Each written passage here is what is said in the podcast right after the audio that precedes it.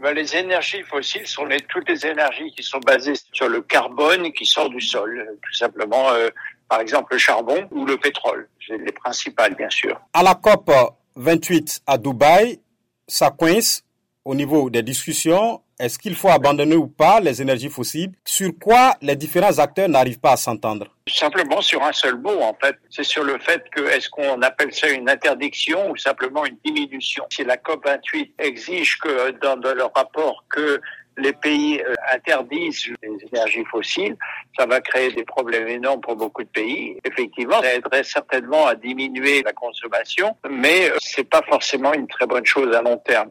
Si on dit simplement de diminuer l'utilisation, il faut aussi à ce moment-là que l'on dise au pays de diminuer, de faire quelque chose qui est vérifiable. Sinon, ça ne voudrait rien dire. La bagarre est bien sûr sur le mot, interdiction ou diminution. Euh, je ne sais pas comment ils vont résoudre ça parce qu'en anglais c'est phase out ou face down. C'est quand même pas des mots difficiles, mais la signification est vraiment très différente. Est-ce qu'il est vraiment possible d'abandonner le charbon, le pétrole, le gaz? Si vous voulez, c'est mon opinion personnelle, mais la réponse est non, c'est absolument impossible. On peut diminuer certainement, et il faut que l'on diminue la consommation et l'offre, euh, mais euh, si on coupe l'offre complètement, les prix vont monter d'une façon extraordinaire ce qui tuerait des pans entiers des économies du monde.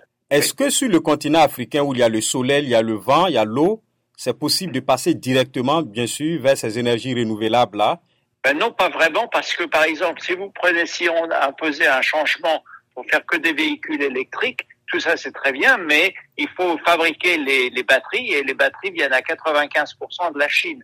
Donc, en fait, tout ce qu'on ferait, c'est remplacer un, import par un autre import, si vous voulez. Donc, je pense que ce serait effectivement une très mauvaise chose euh, pour l'Afrique, mais il faut bien sûr diminuer la production et diminuer la consommation, mais il faut faire ça à quand même très long terme et ne pas imposer trop, surtout à l'Afrique, parce que le, les coûts vont être énormes.